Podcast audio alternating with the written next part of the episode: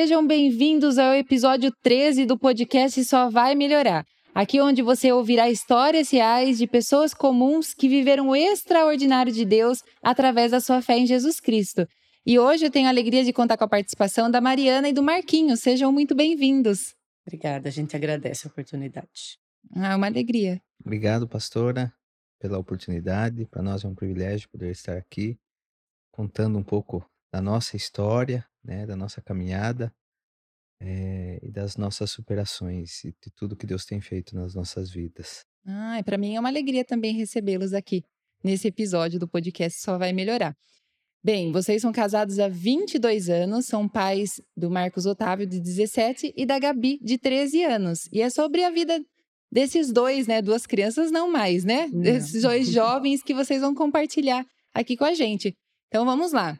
Tudo começa com namoro, casamento, e vocês casaram muito jovens. A Mariana mandou aqui para mim, eu falei, meu Deus, uma criança. eu ainda não tinha 20 anos. Eu casei em abril e ia completar 20 anos em agosto. O Marquinhos já tinha 20. Uhum. Mas nós namoramos cinco anos antes de casar.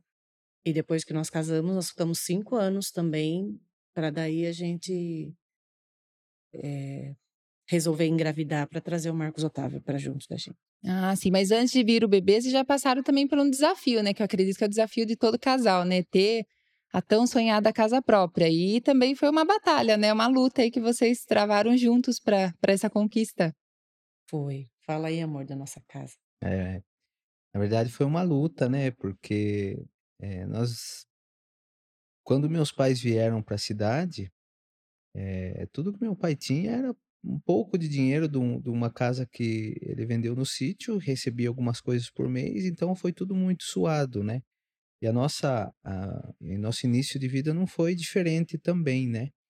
Mas graças a Deus que quando nós resolvemos nos casar, meu pai já estava com a casa, tinha um porão embaixo, onde é, hoje foi ampliado ainda muito mais, mas foi onde nós começamos as nossa, a nossa caminhada e lá vivemos acho que dois anos, né? Dois anos. Dois anos. Foi no período que a gente também, é, não pagando aluguel e querendo construir a nossa vida, nós também é, trava, trabalhávamos e nas horas vagas nós estávamos lá construindo a nossa casa, tijolinho por tijolinho. Então a nossa casa foi assim. É, terminamos ela há muito pouco tempo.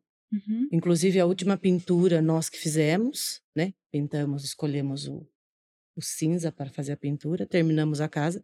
Mas foi faz pouco tempo, acho que faz uns dois anos. Então nós ficamos 20 anos construindo a nossa casa. Uau. É. Ainda tem muita coisa para fazer que a gente quer, né? Porque a gente sempre tá mudando, né? Mas por mais que a nossa vida tenha sido assim, é, é, tijolo, tijolinho por tijolinho, né?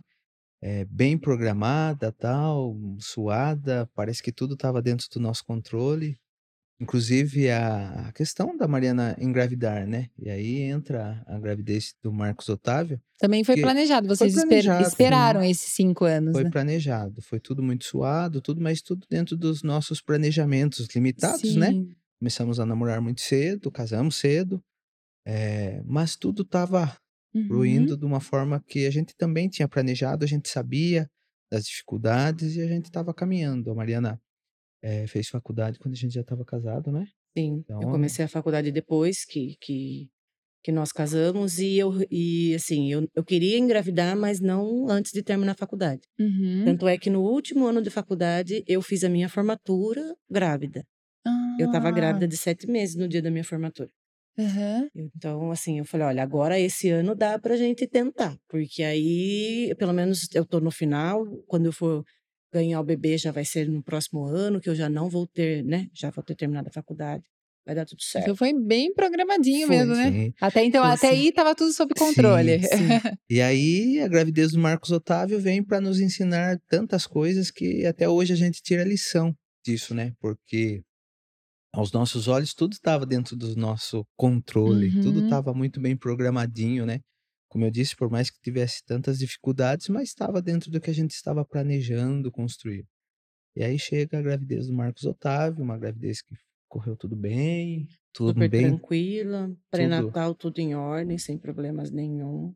Porém, no parto, aí parece que a gente é pego por algumas peças da vida, né? E aí Deus Uhum. mostrando que realmente ele sempre teve no controle das coisas, né? Porque ali ali literalmente a eh, o sentimento é de que nós não estávamos mesmo no controle, não Sim. tínhamos, né, eh, essa porque quando a gente faz todo um planejamento, a impressão é essa, parece que você que está conduzindo, né? Parece que você que tá Exatamente.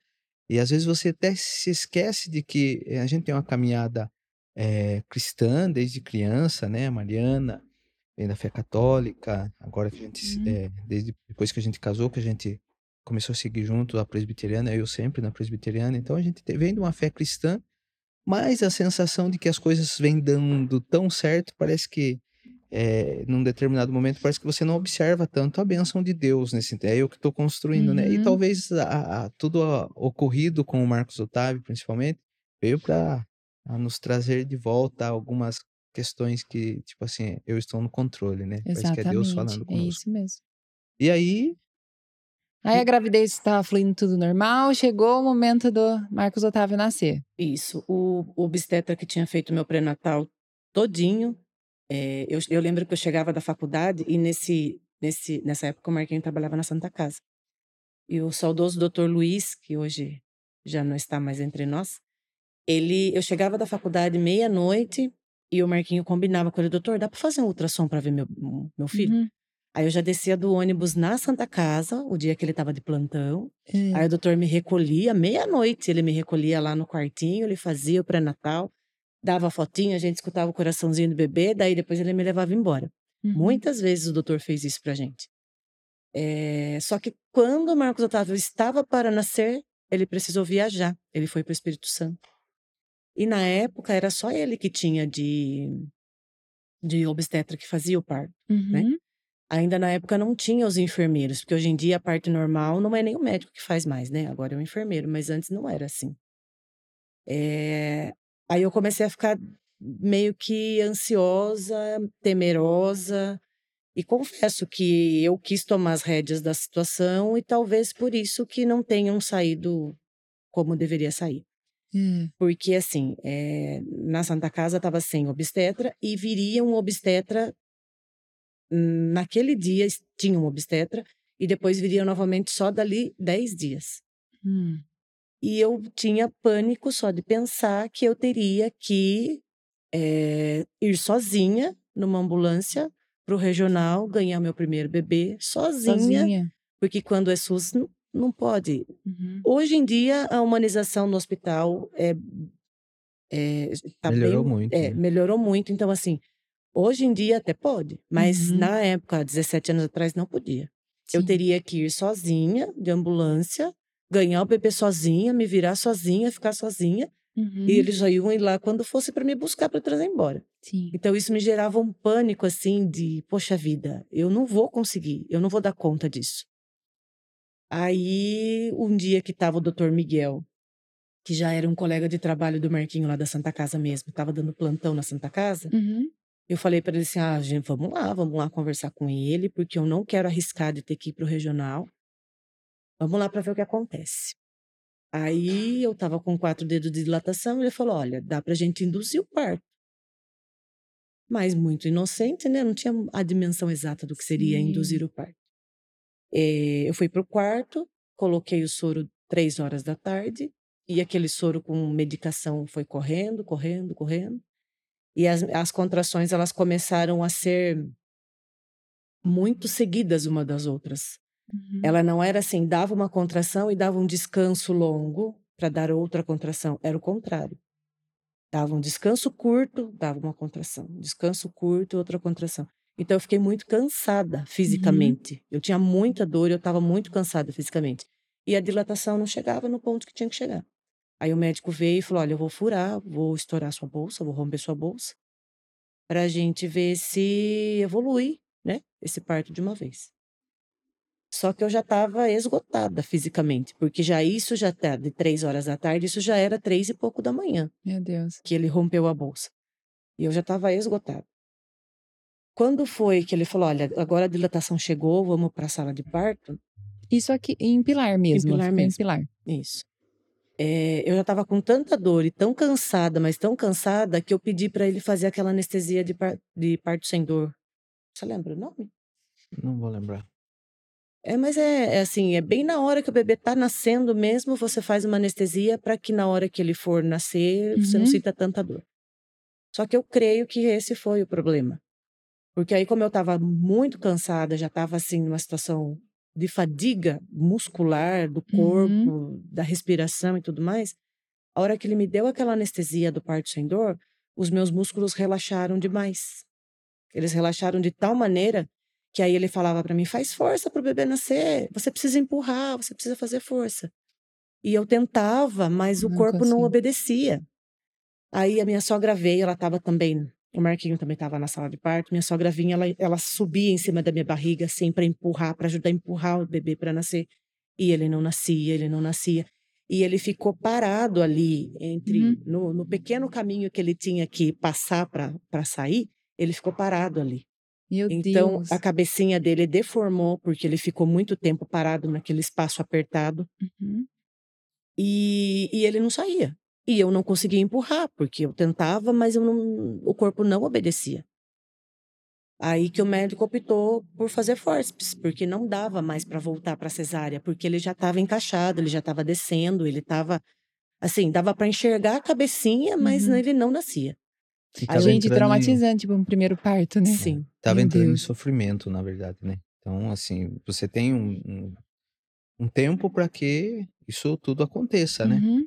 E isso já tinha esgotado todos os tempos. E não não não ia é o que a gente chama aqui, estava coroado, tudo certinho, mas não ia para frente nem para trás, não não e aí quando foi necessário a intervenção do do que a gente chama de parto fórceps, né, que é pegar uma literalmente alguns Uma pá. ferros, né, uma pá, encaixa na cabeça da criança e E. Meu literalmente arranca da eh, do ventre. Então é foi bem foi bem foi bem difícil e quando a gente fala, eh de um parto há 17 anos atrás, e eu trabalhei muito tempo, ainda trabalho dentro da área da saúde, mas Uhum. nessa época eu trabalhava na Santa Casa, tal.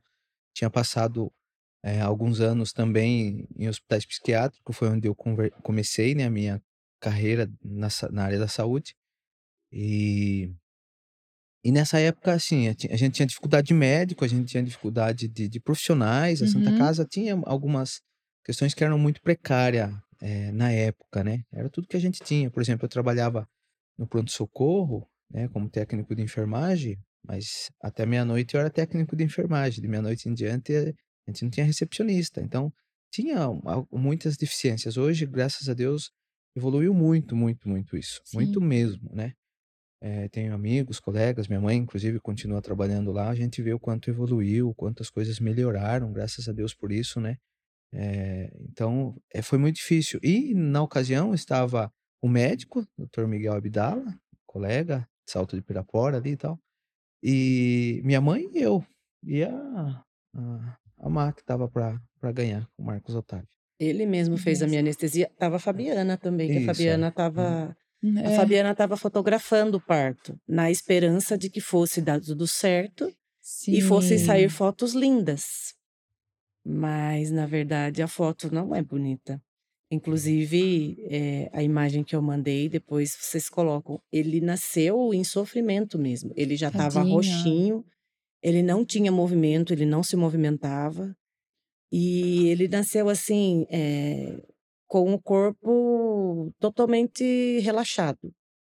Ele Uhum. não tinha Assim. movimentos. Na verdade, uma das sensações, assim, eu não me lembro se eu somente pensei, se eu cheguei a comentar com a minha mãe, mas é um eh, como eu tinha trabalhado, acho que uns uns 5, 6 anos já em hospital psiquiátrico e tal, eh, naquele momento me passou muito isso na cabeça. Deus estava me preparando dentro dessas instituições que que eu passei, que tinha pessoas especiais, tal e tudo mais, eh, com déficits, pra ter um cuidar de um filho especial. Essa foi uma Uhum. sensação muito lógica na minha cabeça, porque ele não tinha não tinha movimento, ele não tinha reflexo, Ele ele não não tinha não chorou. chorou, ele né, Meu Deus, que aí desespero, não? é, desesperador, porque assim, eh, eu sempre gostei, amei amava trabalhar no pronto-socorro, então nunca tive problema, sabe, seja com Uhum. criança ou com quem chegasse na questão de de acesso venoso, essas questões, entendeu. Só que quando é com o filho da gente é diferente, e aí todos os É. nossos os colegas que na época trabalhavam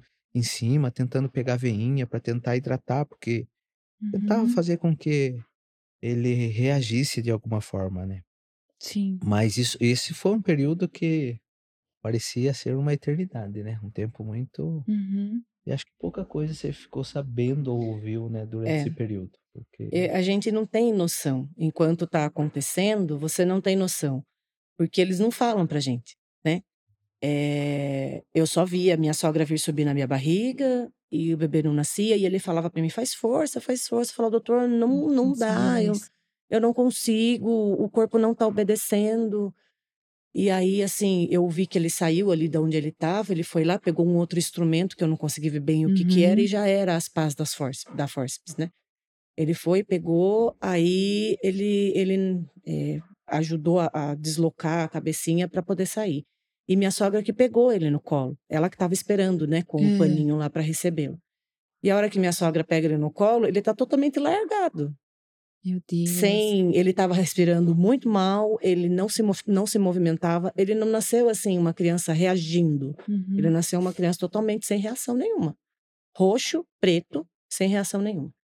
Aí eles levaram para o bercinho, e aí a Fabiana viu que que, assim, que era uma situação delicada, ela veio conversar comigo. E ela ficou me entretendo e eu não prestei muita atenção também no que estava acontecendo, porque eu não tinha noção exata. Só que ele não chorou. E aí eu perguntei: "Nossa, mas por que que ele não chorou?" Aí falaram assim pra mim: "Ah, o médico tá aspirando ele". Aí o médico estava aspirando e tudo mais, mas ele não chorou mesmo assim. Mas aí ele foi começando a esboçar um pouco de reação, mexer o bracinho, mexer a Uhum. perninha, muito pouquinho. E também há 17 anos atrás não tinha UTI aqui em Pilar, não tinha semi-UTI, não tinha nada. Enquanto o médico estava finalizando o processo em mim, né, tirando a placenta, fazendo a sutura e tudo mais, levaram ele pra uma uma salinha do lado. E ali eles colocaram, deixaram ele num bercinho aquecido, que era o bercinho de de neném prematuro. Hã. Colocaram aquele, eh, acompanhar pra acompanhar o coraçãozinho que fica fazendo barulhinho, Uhum. assim, do lado, né, o monitoramento cardíaco. Colocaram um oxigênio, assim, então ele tinha cano no nariz, ele tinha no peito. Aham. E eles transformaram uma salinha que tinha ali do lado da da sala de próximo ali ao centro cirúrgico, numa semi-UTI, digamos assim. Entendi. Ele ficou com uma pessoa só pra cuidar dele. Eh, e e ele não podia sair dali. Uhum. E aí eu fui para o quarto, ele não foi comigo, mas eu também não tinha eu estava muito cansada mesmo, eu não tinha forças pra ficar eu ia até lá, ficava um pouquinho com ele, porque eles me deixavam entrar. Ah. Ficava um pouquinho com ele, mas aí eu voltava, porque tinha sido muito difícil, então eu voltava pra descansar. E até porque quando ele estivesse bem, ele ia precisar de mim, né, então eu Uhum. tinha que estar descansada. Sim. Aí o leite começou a descer, o peito começou a empedrar, aí o Marquinho estava comigo, ele pegava luvas de de procedimento, Uhum. colocava água quente pra ver se se soltava, porque daí o seio estava enorme, Aham. cheio, e ele não podia mamar, porque eu não podia pegar ele dali. Aí a pediatra veio, assim, bem delicada e falou assim pra mim isso já ele já estava ali fazia 12 horas, Uhum. era 17h já isso. Ela veio e falou assim pra mim: "Olha mãezinha, eh, você vai lá e você vai pegar ele agora, e você vai fazer ele mamar. Se ele mamar, ele vai com você. Se ele não mamar, ele vai ficar aqui, porque ele não pode ir pra você com você para o quarto se ele não mamar". Falei: pressão. "Nossa". A pressão psicológica. E eu estava com um seio muito grande, porque tinha descido muito leite, então já estava até ruim de de dele pegar. Uhum. E assim, mãe de primeira viagem, o seio não é bem no formato como deveria, né, como a criança Uhum. precisa. Sim. E aí fui lá, aquela pressão psicológica, eu falei: "Ai meu filho, você precisa mamar, você precisa mamar, você precisa mamar". Aí peguei no colo, eu não sabia nem pegar no colo, eu não sabia nem colocar na posição, sabe. Aí graças a Deus a Fran que tinha que estava com ele, uma benção também. Ficou com ele todo esse tempo. Daí eu fui colocar ele para mamar, ela veio, ela me ajudou a posicionar no braço. Hum. Aí ela apertava, assim, ajudava a apertar o seio para ele poder. E graças ao bom Deus, ele pegou de primeira, Ah, mamou. E Acho que assim, foi aí que daí ele começou a chorar, né? é, daí Ele não depois Ah, Pois daí- disso, não tinha chorado não. ainda. Depois disso, ele resmungava assim, sabe? Ele só Hum. ficava. "Ah, ah". Ele tava resmungando. Mas chorar ele não tinha chorado ainda. Aí depois que ele mamou, daí ele chorou. Daí parece que deu um pouco de. de... As- ah, os estímulos parece É. que aí Hum. E aí a gente começa a observar realmente o controle de Deus de tudo Sim. e ele realmente conduzindo as coisas, porque hum, eu, eu- hum, a impressão que se tem é que desse processo hum, da amamentação em diante ele começou a, a evoluir, começou a evoluir. Graças a Deus. E o que a gente pensava depois de tantos acompanhamentos que a gente fez com neurologista tal e tudo mais, porque a gente durante esse processo a gente imaginou que alguma coisa, alguma sequela, sequela. podia ficar. Sim. É, e e para quem viu tudo e, e presenciou, e não tinha como não ficar sequela. A não ser Deus mesmo ali Exatamente, agindo. a E, mão de Deus, né? e o que a gente imaginava, e eu principalmente por ter trabalhado já muito eh, na área com, com pessoas especiais, que eu imaginava que naquele momento ia ter um filho especial, realmente a gente tem, porque é um menino, É um menino espetacular, né?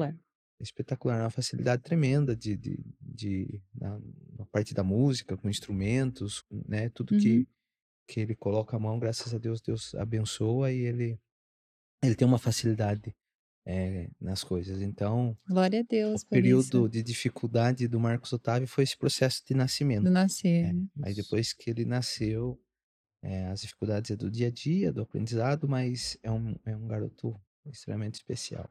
Ele, com poucos dias de vida, eu ainda estava, né, com pontos e tudo mais.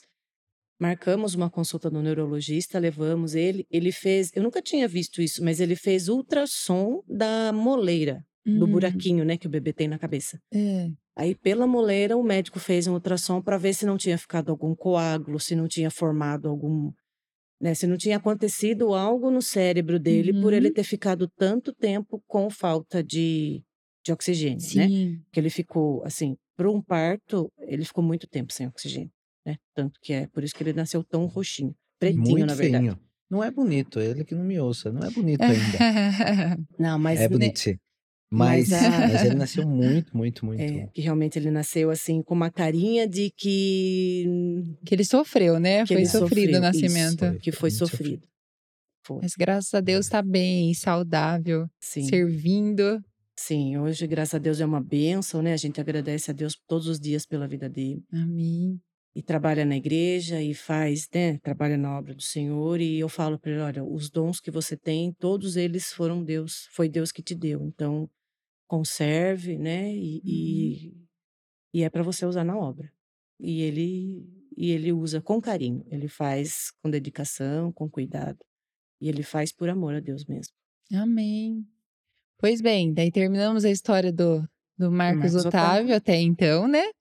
E a Gabi? Vocês falaram que foi tudo planejadinho. Gabi- o Marcos Otávio, cinco anos, ok, veio. E a Gabi, foi planejada assim também? Foi. Gabi também foi, foi planejada. É, quando o Marcos Otávio estava com dois aninhos, eu comecei a. Eu não, nós começamos, né? A tentar engravidar da Gabi.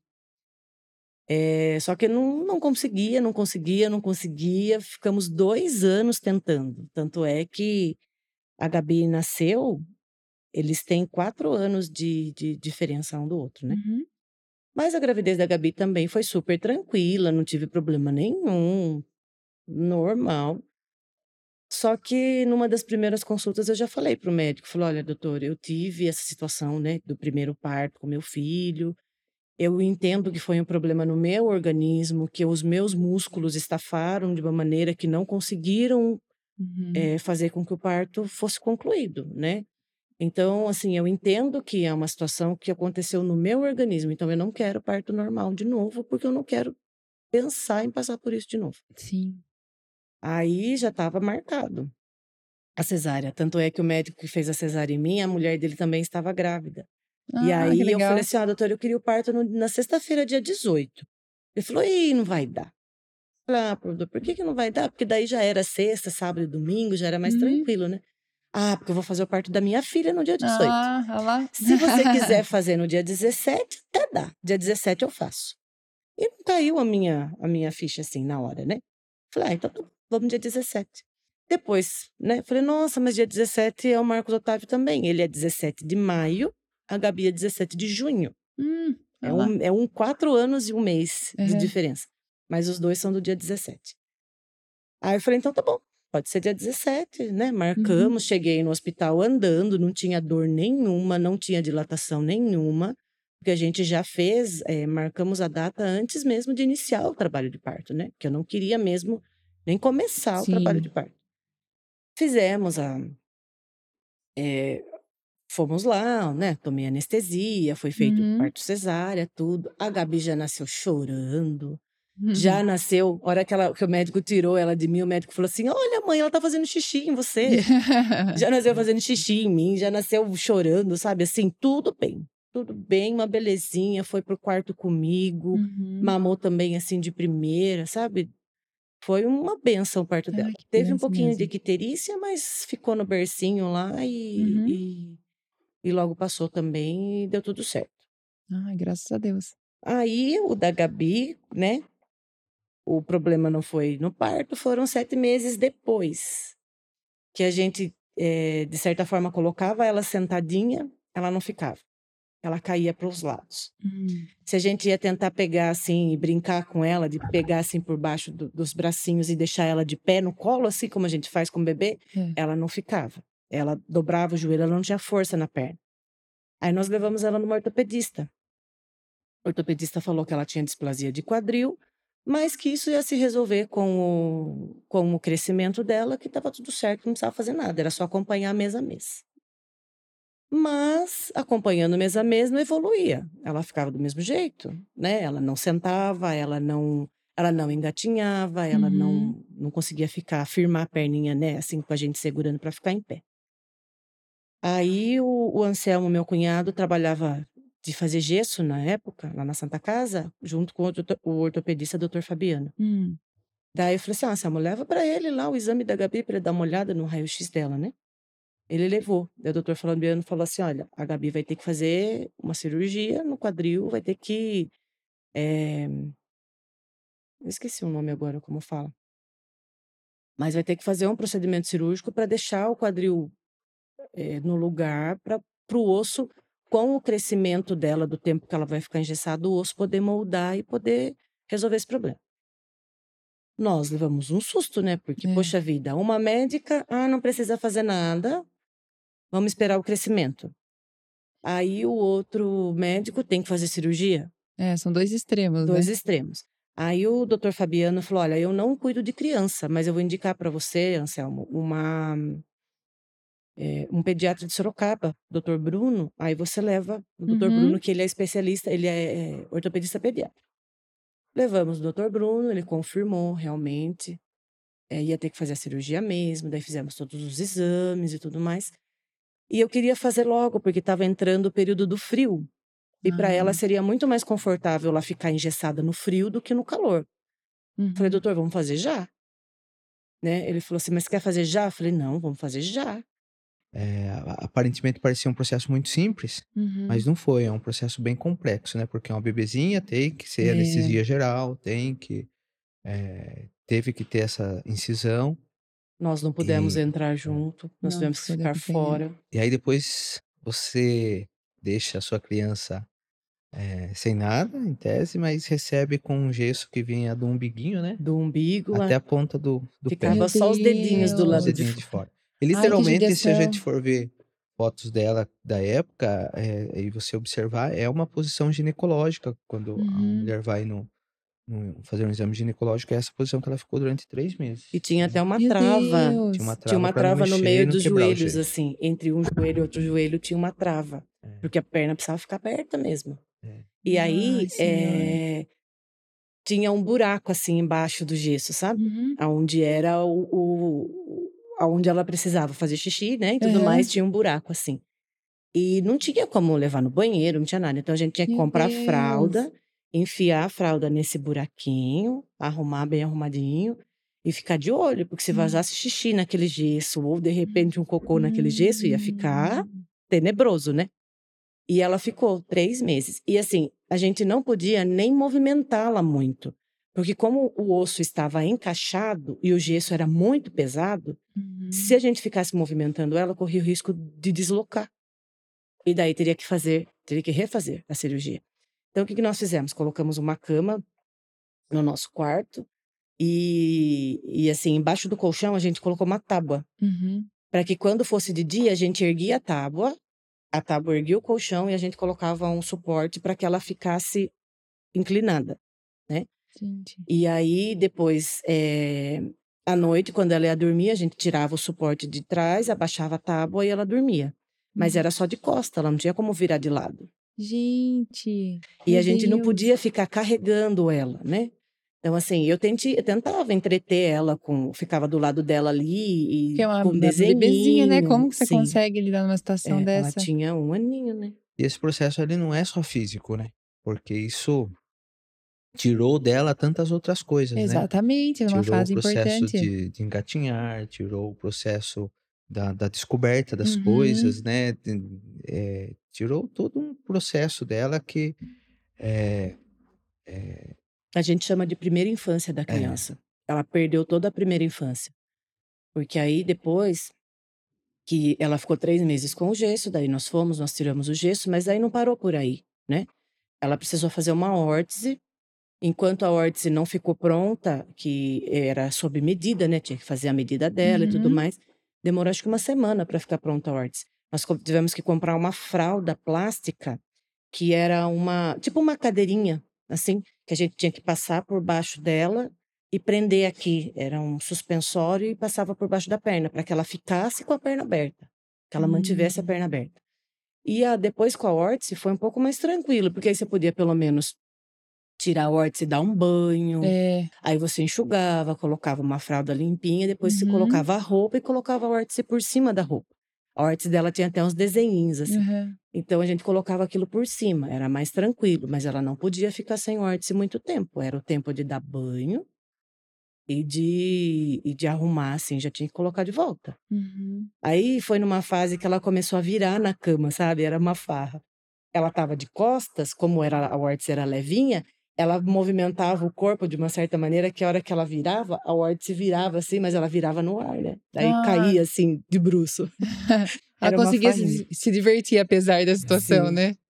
Mas ela ainda ficou seis meses de órtese ainda. Gente, é muito tempo. Muito tempo. Então, o processo todo, assim, do gesso, da órtese, foram nove meses praticamente. Uhum. Aí atrasou tudo, né? Atrasou o andar, atrasou o falar, atrasou a questão do, do controle do esfíncter para poder sair da fralda, né? Uhum. Ela andou tardiamente, ela saiu da fralda tardiamente, ela falou tardiamente, erra- falava muito errado, teve que fazer fono por muito tempo. Uhum. E isso a gente entende que causa algumas questões, eh, algumas situações no desenvolvimento da criança, né? Porque ela não teve um desenvolvimento adequado, um Sim. desenvolvimento comum, né? Eh, algumas sequelas ficaram, né? Dessa falta do desenvolvimento do infantil quando ela precisou. E a gente vem numa luta ainda com a, com a Gabi, mas a Gabi tem se superado cada dia também, tem nos ensinado, temos. É, é engraçado que esses dias atrás que eu me descobri um pouquinho que isso ainda acaba mexendo um pouco mais comigo, acho. Trabalhei tanto tempo na área da saúde, mas parece que quando as coisas é com você, as coisas é um pouco Ah, mais. é né, diferente. Mais delicada para lidar com tudo isso. É. E assim, recentemente, nós já, assim, a gente já trata a Gabi na questão emocional, questão, né, de- com, com psicólogo, com fonoaudiólogo, com terapias há Uhum. muito tempo, né? Desde muito pequenininha. Ela já fez diversas terapias. É, até nós levamos ela na psiquiatra, ela já fez tratamento medicamentoso. Mas assim, nada dava pra gente uma melhora significativa e dava um norte que a gente pudesse é, achar uma alternativa, né? Uhum. Sim. Sempre com muita dificuldade na escola, tanto na aprendizagem quanto na socialização, tinha dificuldade de fazer amigas, né? E isso foi acumulando, acumulando. E aí ela se, ela se martiriza de certa maneira, porque ela acha assim que ela só ela é o problema, né? E é tudo Uhum. culpa dela. E aí, recentemente, ela estava apresentando muita dificuldade em matemática na escola. Aí eu falei pro Marquinhos, falei assim, amor, vamos, vamos levar de novo? Porque ela fez vários exames, várias avaliações e não tinha a, a neuropsiqui, é, neuropediatra que fez a avaliação nela quando ela era menor, ela tinha oito anos, não fechou o diagnóstico. Ela falou assim, Uhum. olha, eu não consegui fechar nada, eu não consegui entender o que a Gabi tem. Aí, recentemente, falei pro Marquinhos, falei, vamos levar de novo? Né, me recomendaram uma neurologista em Sorocaba, vamos levar de novo para a gente fazer uma, uma avaliação novamente, né, para Uhum. ver o que que, o que que a gente pode ajudar, né? Porque para ela era um sofrimento a dificuldade da matemática, porque ela se sentia muito frustrada. Ah, vamos levar ela de novo na, na neurologista para a Uhum. gente ver, né? Levamos, ela pediu até tomografia computadorizada do cérebro da Gabi. Fizemos tudo de novo. Tudo, tudo, tudo, todos os exames que ela pediu. Ela pediu avaliação de audiometria, ela Uhum. pediu avaliação de neuropsicóloga de novo. Fizemos tudo que ela pediu. Aí chegou o belo dia do retorno, né? Aí fomos lá para conversar, né? Eu, eu conversando também com a neuropsicóloga que fez a avaliação dela. Ela já vinha dando, assim, umas. eh, umas sugestões, né? Assim, olha, faz assim com a Gabi, né? Eh, trata assim, faz desse jeito que vai dar certo. Né? E a gente já foi mudando algumas condutas. E aí, quando nós fomos na, na neurologista, a neurologista chegou numa, num diagnóstico, chegou numa conclusão. É. E assim, eu acho que para a gente teve muita valia, porque quando você não sabe com o que você está lidando, fica difícil você escolher as armas que você vai lutar. Uhum. Então, agora, pelo menos que a gente sabe com o que a gente está lidando, então a distração da Gabi não é mais só uma distração. A falta de atenção da Gabi, que ela, ela tem muita falta de atenção, porque ela dispersa com muita facilidade, não é só uma falta de atenção. Não é porque ela não está se esforçando Uhum. para prestar atenção. Não é porque, ai, Gabi, faz direito porque você não se esforça. Não é isso. E a gente entender isso faz muita diferença. Sim. Muita diferença, porque agora a gente entende aonde está o limite. E assim, a gente tem que entender que essa limitação existe, mas não é uma limitação que vai trazer algum prejuízo para ela. É só uma Sim. maneira diferente. Exatamente. Não é que ela não consegue, ela consegue. Se Uhum. você eh, der comandas de maneira diferente. Né? Ela não consegue como uma qualquer outra criança que não tem essas dificuldades que ela tem, consegue. Mas ela consegue se você der a Uhum. comanda correta. Sim. E aí dá tudo certo. Eu demorei pra, sei lá, aceitar ou. Processar, eu acho, É, tudo isso. é, isso, isso, tô falando acho que isso hoje, mas a Mariana já percebeu na época, né? Quando nós eh, estávamos com a médica para entender tudo, né? Uhum. Isso me deu uma, né, não sei nem como expressar isso, mas bagunçou tudo eu. Bagunçou tudo que é eu.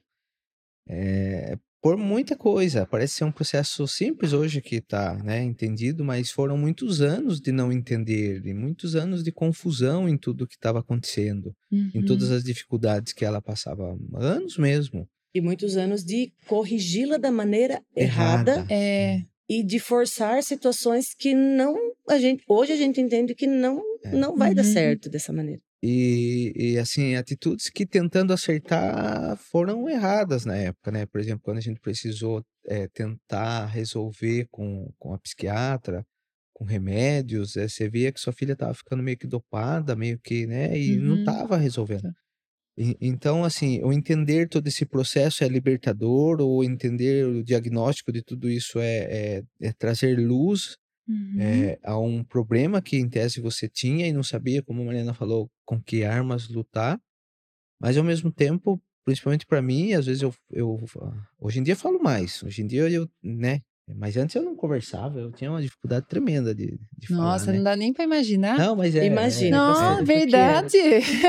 Ele Hoje já eu- foi, ele já foi bicho do mato um dia. Já, já. Hoje eu gosto de falar, hoje, mas tem assunto que não, tem assunto que talvez eu tenha algum diagnóstico a ser é feito ainda também, né, mas, eh, eu tem alguns assuntos que para mim entrar nele, acho que eu tenho uma dificuldade tremenda, a Mariana sabe disso e às vezes daí ela provoca para que, eh, eu possa entrar. E esse é um dos. Eu confesso que que, eh, acho que o dia que nós saímos do consultório eu Ele saiu atordoado. É, e tendo que porque assim, daí ela ela não aceitando, né, e Uhum. você tendo que tá ali, você que tá Contornar. então acho que a Má já tinha, até pela formação pedagógica dela, né, pela questão que Sim. ela estudou, psicopedagogia também, tudo, já estava Eu já tinha isso na minha cabeça. Eu falei eu tinha falado pra ele já, falei: "Amor, eu acho que isso tudo vai desencadear, eh, num diagnóstico", e conversei com ele sobre isso. Uhum. Aí ele falou assim: "Mas você acha?" Eu falei: "Eu eu acho". Mas a Gabi, ela é muito meiga, muito carinhosa, Ah, ela muito é mesmo. muito fofinha. Então, assim, pode ser que ela, sei lá, depois de tudo que ela passou, de todo todo tudo que ela já viveu, ela possa chegar um dia pra mim e dizer assim: "Mãe, quero fazer psicologia". Sim. Hoje ela fala que ela quer fazer faculdade de artes, porque ela Hum. ama arte. Então ela fala: "Mãe, eu quero ser artista". Falo: Aham. "Isso mesmo, filha, você quer ser artista? Você vai ser artista".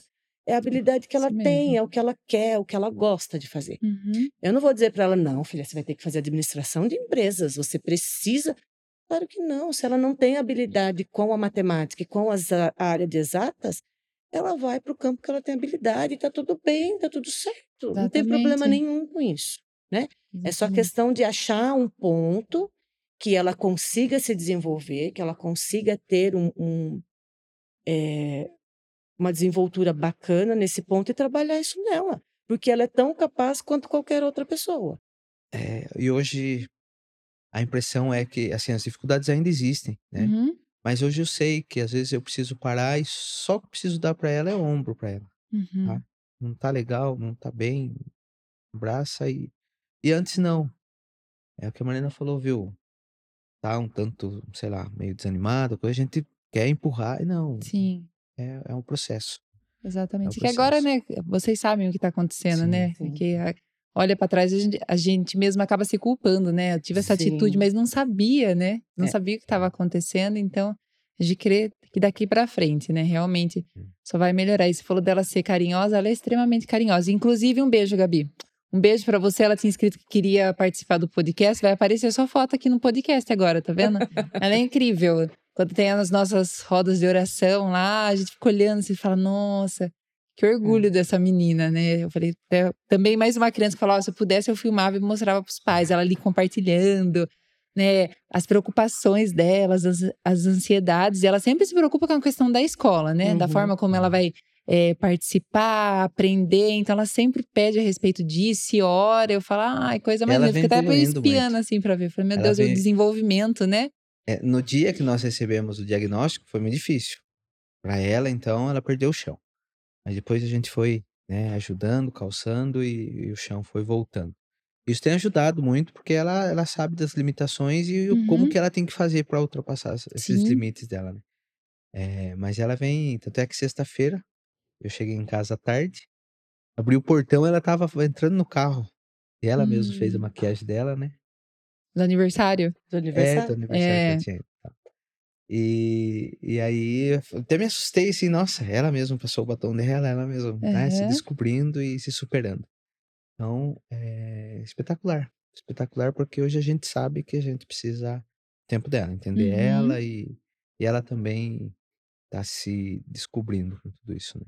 Caminhando para os seus Exatamente. 14, como ela diz, logo 15, É. Ó, tem já tá lá, já tá no é. 15 já. Mas que bênção, e a gente crê, né, como diz a palavra de Deus, que aquele que começou a boa obra é fiel É. pra completá-la. Então Sim. Deus está cuidando da Gabi, como cuidou desde lá É. do início da vida do Marcos Otávio, né, todo o seu desenvolvimento, Deus também está cuidando da Gabi, nós cremos assim. E durante todo esse processo, Deus tem nos fortalecido, Deus tem nos capacitado, Deus tem nos levantado por muitas vezes que nós, eh, caímos, Ele tem tem nos ajudado.